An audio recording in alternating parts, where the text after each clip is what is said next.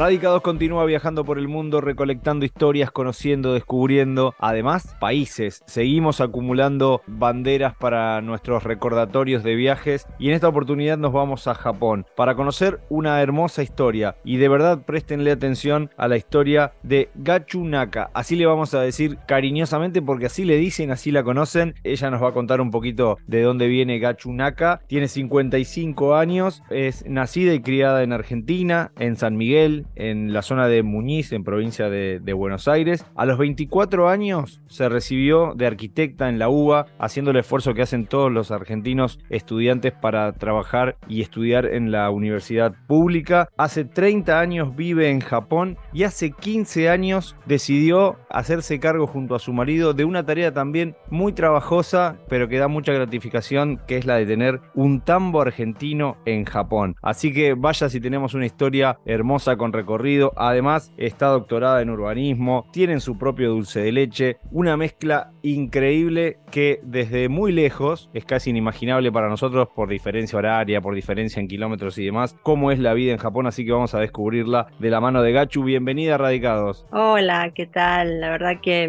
me pone muy contenta poder expresar a la gente que está escuchando eh, la vida que uno lleva acá en Japón es totalmente distinta de la vida de Argentina. Ya lo creemos, empezando por cuestiones idiomáticas y demás, pero vamos a repasar tus orígenes con tu nombre completo, tu nombre real y también tus antepasados. ¿Cómo es que se compone tu familia, padre japonés? Contanos un poquito. Bueno, mi nombre es Graciela Ananakagawa, estoy casada con, bueno, mi marido se llama Komatsu, así que acá no se le pone el nombre de soltera, entonces me tengo que llamar Komatsu. Mi papá era japonés, falleció, era japonés de la provincia de prefectura de Hokkaido, donde yo estoy viendo ahora, y cuando mi papá tenía tres años, la familia, mi papá, mi abuelo, mi abuela, los hermanos, todos se fueron en barco hasta Argentina. Eh, la familia de mi mamá, mi mamá nacida en Argentina, pero la mamá era española y el papá era japonés. Los dos se fueron a emigrar a Argentina, se conocieron en el mismo trabajo, se casaron y tuvieron a mi mamá, bueno, y a todos mis tíos también. O sea que una, una historia de vida marcada por, por la inmigración y por esto de ir eh, escapando en su momento a guerras, crisis por diferentes motivos y demás, y el hilo conductor, el, el amor que va uniendo estas distintas culturas y demás cuando decidiste emprender tu viaje fue como también para conocer un poco de esa historia, ¿no? Porque estuviste antes de, radicarte donde estás ahora en otras partes de Japón, tuviste tu ida y vuelta con Argentina. ¿Qué era lo que te movilizaba para volver a Japón o empezar a volver a Japón? Em, no podía entender a veces el pensamiento de mi papá, a pesar de que con tres años y muy chico se fue a Argentina y que era hablaba castellano perfecto y todo, pero el vivir con los padres de ellos, digamos, mis abuelos, tenía una mentalidad bastante japonesa, había cosas que no entendía. Y bueno, dije, bueno, tendré que ir al país donde nacieron mis abuelos, mi papá, y, me metí en una beca que me llevó a la provincia donde nació mi abuelo materno. Estuve ahí 10 meses y cuando se me terminó la beca, recién ahí pude empezar a entender un poquito japonés, dije, no, quiero volver a ir. Y ahí volví a pedir otra beca y me fui a la provincia de mi papá y de ahí me, me quedé, me quedé nomás porque después de las becas pude entrar a la Universidad de Hokkaido, acá de, la provincia de acá de Hokkaido, y, después de ahí, bueno, ya me, encontré con mi marido, me casé y me quedé. ¿Qué fue lo más difícil de toda esa experiencia? El tratar de entender a tu padre, a, esas raíces que vos tanto habías escuchado en tu casa, que tenías bastante asimiladas, pero que le faltaba ese, ese choque de realidad, o todo lo que tiene que ver con el idioma, una nueva cultura, el sentirse desarraigado. ¿Qué es lo más difícil de ese primer viaje? Y la verdad que uno extraña mucho los amigos y la familia. Yo creo que es lo que más te, falta, te falta, porque el idioma, como todo, eh, viviendo lo vas aprendiendo y vas entendiendo. Eh, la comida también, bueno, en mi casa se comía bastante comida japonesa, pero bueno, te, te acostumbras a las casas, a sacarte los zapatos, yo qué sé, a no hablar fuerte, a no reírte, yo qué sé, todo eso, pero te faltan los amigos y la familia que es el día de hoy, que es lo que más siento. Claro, ese apoyo que es lo que, lo que alienta a seguir. Decíamos que estudiaste arquitectura en la UBA y uno, voy a decir una cosa que, quizás causa gracia porque también va de la mano de, prejuicios y, de un poco de ignorancia también lo debo, lo debo asumir. Digo, la arquitectura que uno estudia, obviamente es mundial, pero imagino la la construcción y la, la, arquitectura de una casa argentina y de una casa en Japón y las imagino totalmente diferentes. Pero después hiciste estudios de urbanismo y ya tuviste que hacerlo en Japón, escribiendo en, japonés y aprendiendo en japonés. ¿Fue así o te ayudó el inglés y las arquitecturas no son tan diferentes como uno puede imaginar? Eh, bueno, como le pegaste bien, hiciste el gol, porque eh, la arquitectura argentina es más bien ladrillos, concreto y todo eso, y acá se usa mucho la madera.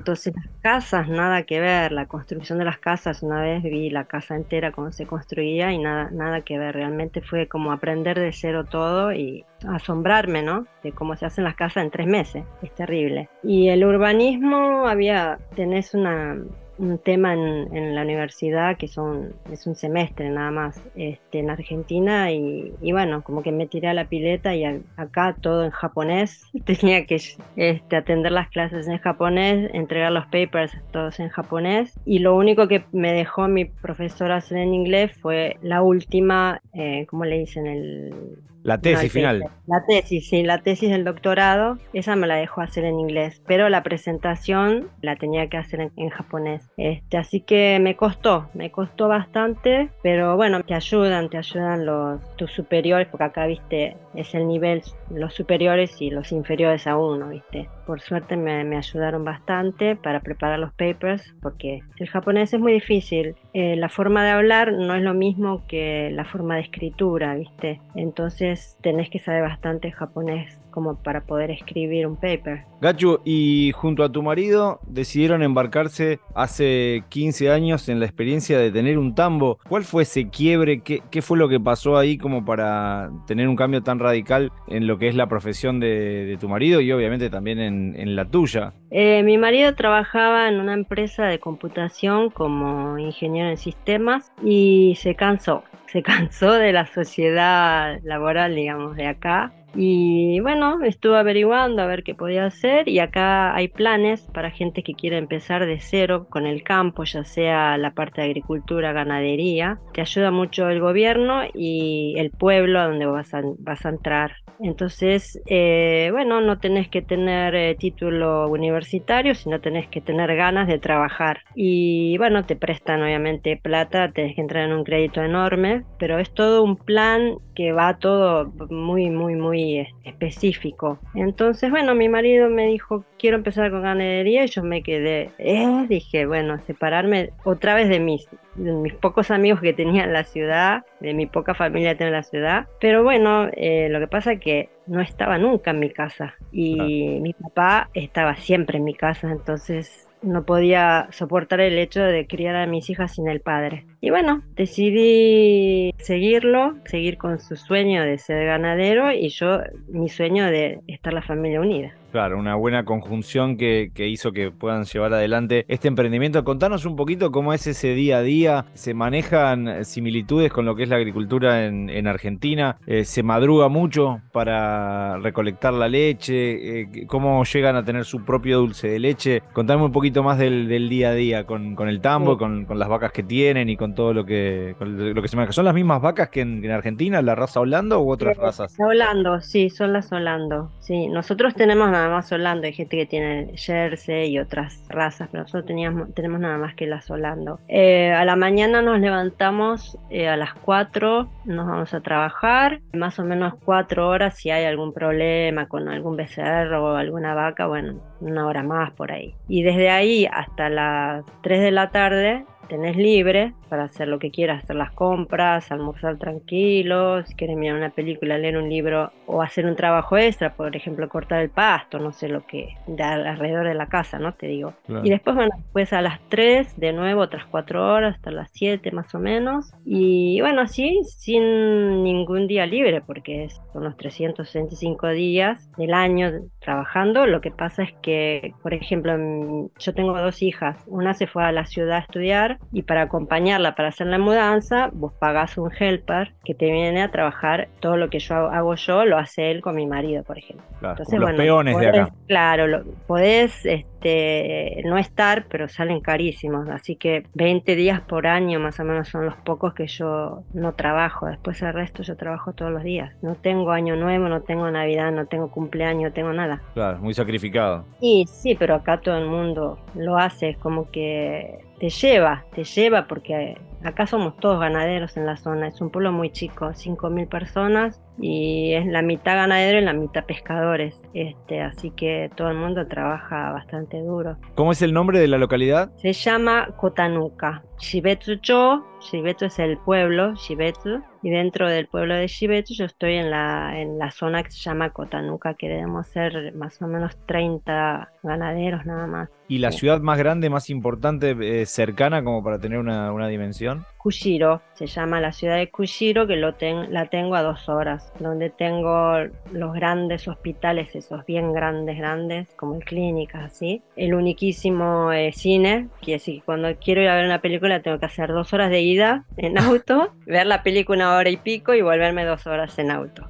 Así que bueno, sí, me queda lejos, la verdad. Y cerca, bueno, tengo supermercado, farmacia, tengo acá media hora. Por suerte tengo un aeropuerto chiquitito a media hora donde puedo ir a la ciudad capital que se llama Sapporo, que es la ciudad capital, y tengo otro vuelo que va a Tokio directo, así que no me puedo quejar. Es, un poco la, conectividad que uno busca tener cuando también tiene esta, esta expectativa de moverse por el mundo, viajar y también la posibilidad de volver. ¿Te lo planteaste en algún momento? ¿Está esa idea dando vueltas o ya está totalmente descartada la posibilidad de, volver a la Argentina? Y lo que pasa es que mi marido es japonés, entonces él tiene todo acá y no creo que le... Si yo le digo nos vamos a Argentina, me va a decir que no. Decías que lo que más se extraña es la familia, los amigos, cosas de la cultura que se extrañan, el tema de, ese contacto más fluido de paso y te toco timbre para tomar unos mates. Sí, sí, sí, en los abrazos, acá no te toca nadie, los abrazos, los besos, el contacto, ¿no? el cariño, digamos, que se siente, no, no, son bastante fríos, ¿no? Así que eso también se, se extraña mucho. Y bueno, el café, así sí, por ahí hoy vamos a tomar un café, nos reunimos así, pero se extraña mucho el contacto físico y las, las mateadas, digamos, ¿no? Que uno tenía con los amigos. ¿Qué conocen de, la Argentina? ¿Los japoneses? Sí. Eh, enseguida te dicen Maradona, enseguida te dicen tango. Y bueno, eso es lo único, lo primero que te dicen, ¿no? Argentina, ah, tango, ah, Argentina, Maradona, te dicen. Y ahora recién están diciendo Argentina, Messi, ¿no? Pero más que eso, no, no, no, no. Una vez un profesional, ¿eh? Me dijo que Argentina se quedaba en Europa.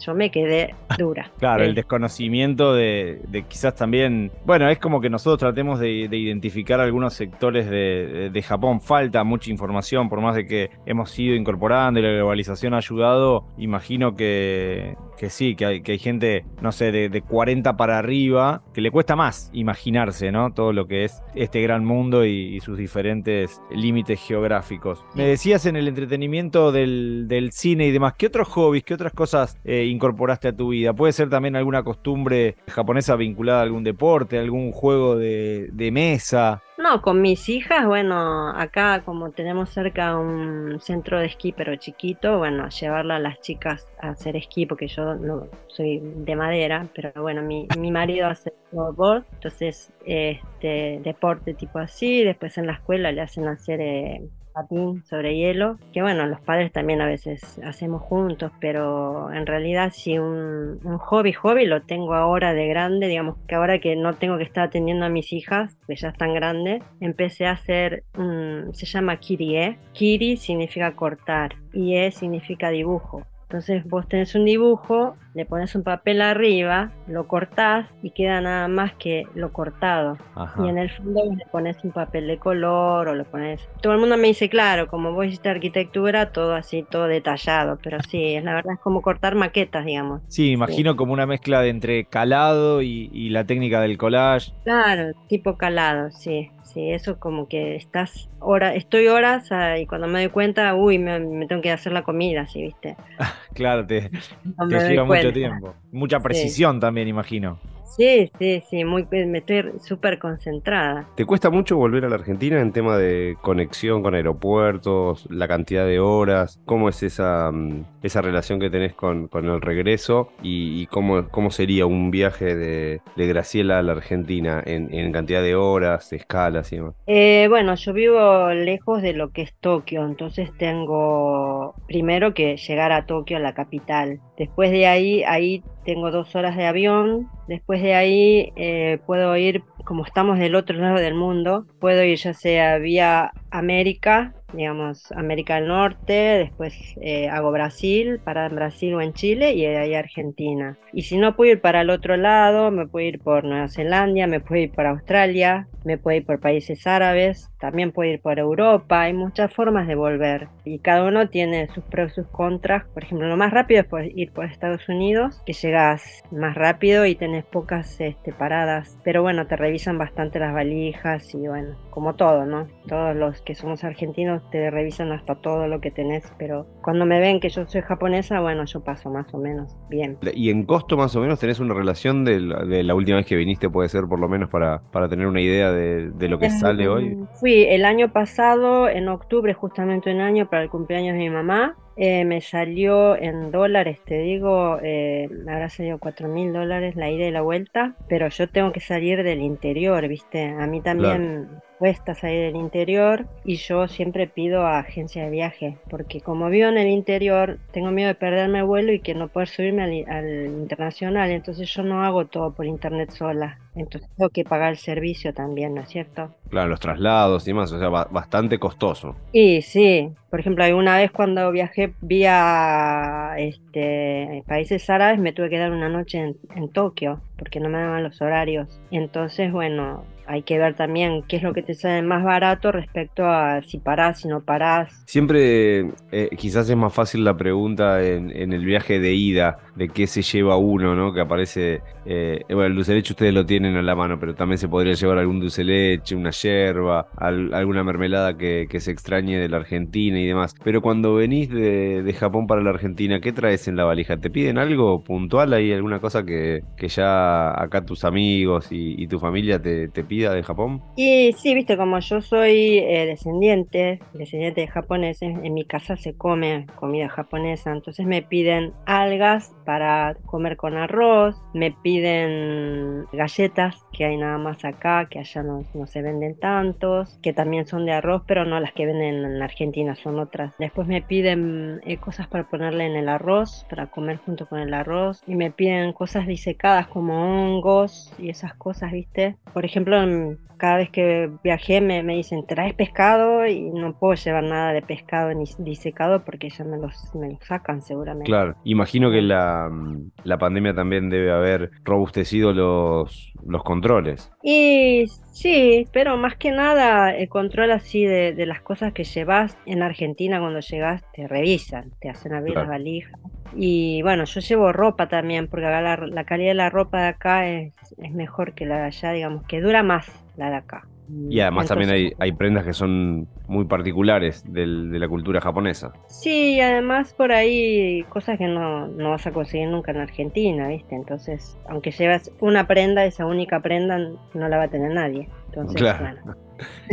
es, valorado. Siempre le preguntamos a nuestros entrevistados si, si recomiendan la experiencia de vivir fuera del país. En tu caso ya muchos años viviendo en, en, Japón, pero ¿recomendás a la gente que nos está escuchando que se anime, aquel que está pensando, sea cual sea el destino, ¿no? Obviamente Japón es, es bastante extremo y, tu historia tiene puntos de conexión por tu familia, por tus antepasados, pero ¿le decís a aquel que está escuchando que se anime, eh, no lo recomendás, haces una, un pequeño paréntesis y decís, ojo que se extraña mucho, ¿cómo lo ves? Eh, bueno, yo te voy a hablar de los pros y los contras. Te hablo de los contras, primero de lo más feo que es, eh, como todo argentino, extrañar la cultura del latino, que acá no existe, más en donde yo vivo, que son todos japoneses. entonces se sufre mucho realmente eh, no tener la cultura del, abrazo, del beso, del te llamo, del de repente ir a la casa de un amigo. Eso se extraña muchísimo. Y bueno, lo que tiene de bueno es la seguridad, eh, está todo muy organizado acá. Yo creo que la,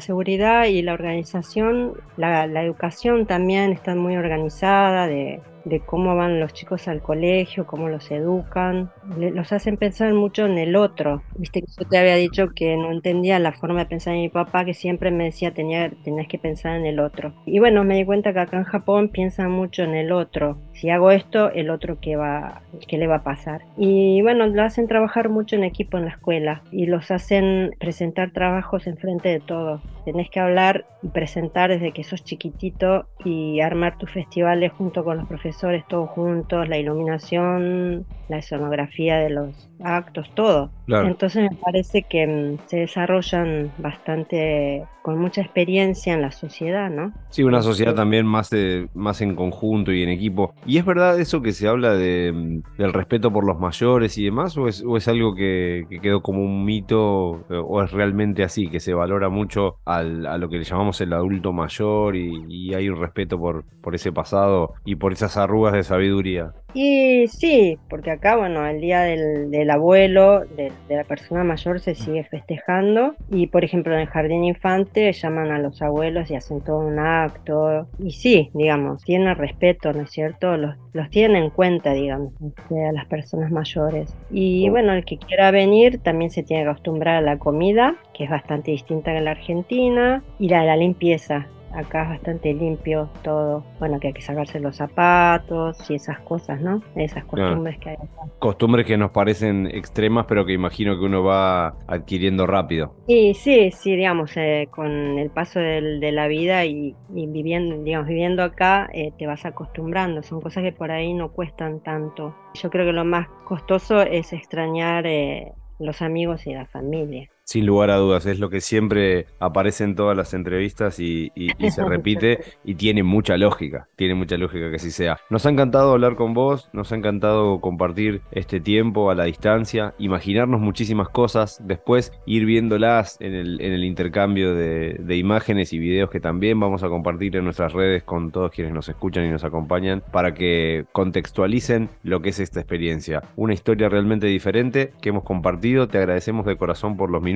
por el esfuerzo de, estar con nosotros acompañándonos con este tema de, diferentes horarios y, estar en, lugares diferentes del, hemisferio, pero, pero conectados y con muy buena onda. Así que te agradecemos, Graciela, y el cierre es todo tuyo. Las palabras finales quedan en vos. Ah, bueno, muchas gracias, Horacio, por invitarme a participar de este podcast. Yo me fui de Argentina no por necesidad, sino porque me enamoré de un japonés, así que hay formas de, irse y hay, formas de que te, se te da. Para cada uno que quiera irse del país, tiene que pensar en, un montón de cosas. Eh, no es todo lo material también este, lo espiritual es importante para salir del país. Eh, muchos éxitos, te mando un beso Horacio y saludos a todos los argentinos que estén radicados en el mundo. Eh, vamos a Argentina en el próximo partido de rugby.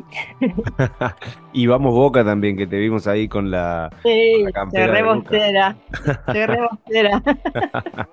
Graciela, un beso enorme, gracias de verdad. gracias, gracias, saludos. Si disfrutaste del viaje, muy pronto nos volvemos a encontrar con un nuevo destino para seguir conociendo el mundo y saber cómo viven los argentinos más allá de las fronteras.